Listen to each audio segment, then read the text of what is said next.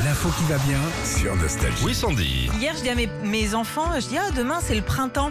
Mhm. Et- Bah, c'est donc et- aujourd'hui. Bah oui, c'est aujourd'hui. Et ils me disent, mais non, maman, c'est le 21. Mais non, c'est l'été le 21. non Bah non, Bah normalement c'est le 21 mars. mars. Et en fait, bah pas du tout. Ah bon C'est décalé depuis deux ans au 20 mars. Donc c'est Depuis deux aujourd'hui- ans Ah Ouais, depuis deux. C'est le Covid, tout ça. hein. non, non. c'est vrai, c'est ça. On glandait à la maison, ils ont tout décalé. Non, en fait, c'est à cause du décalage entre notre calendrier et la science. Euh, en gros, une année, c'est 365 jours. Ok. Oh, bah, Alors- ça, je l'apprends. Bon, Bah, prends, prends des notes.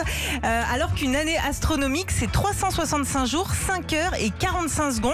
Ouais. Du coup, et ben, Ça ça, se se décale. décale. Voilà. Alors d'ailleurs, pour aligner notre calendrier à l'astronomie, on a créé les années bissextiles, hein, les 28, 29 février qu'on connaît. Mais ça résout pas le problème des saisons, forcément.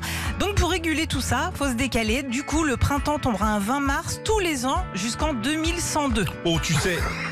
Ça peut changer, hein. on sait pas. Là, normalement, on finissait de bosser à 62, là c'est oui, c'est vrai. 64. hein. T'as raison. Retrouvez Philippe et Sandy, 6h-9h sur Nostalgie.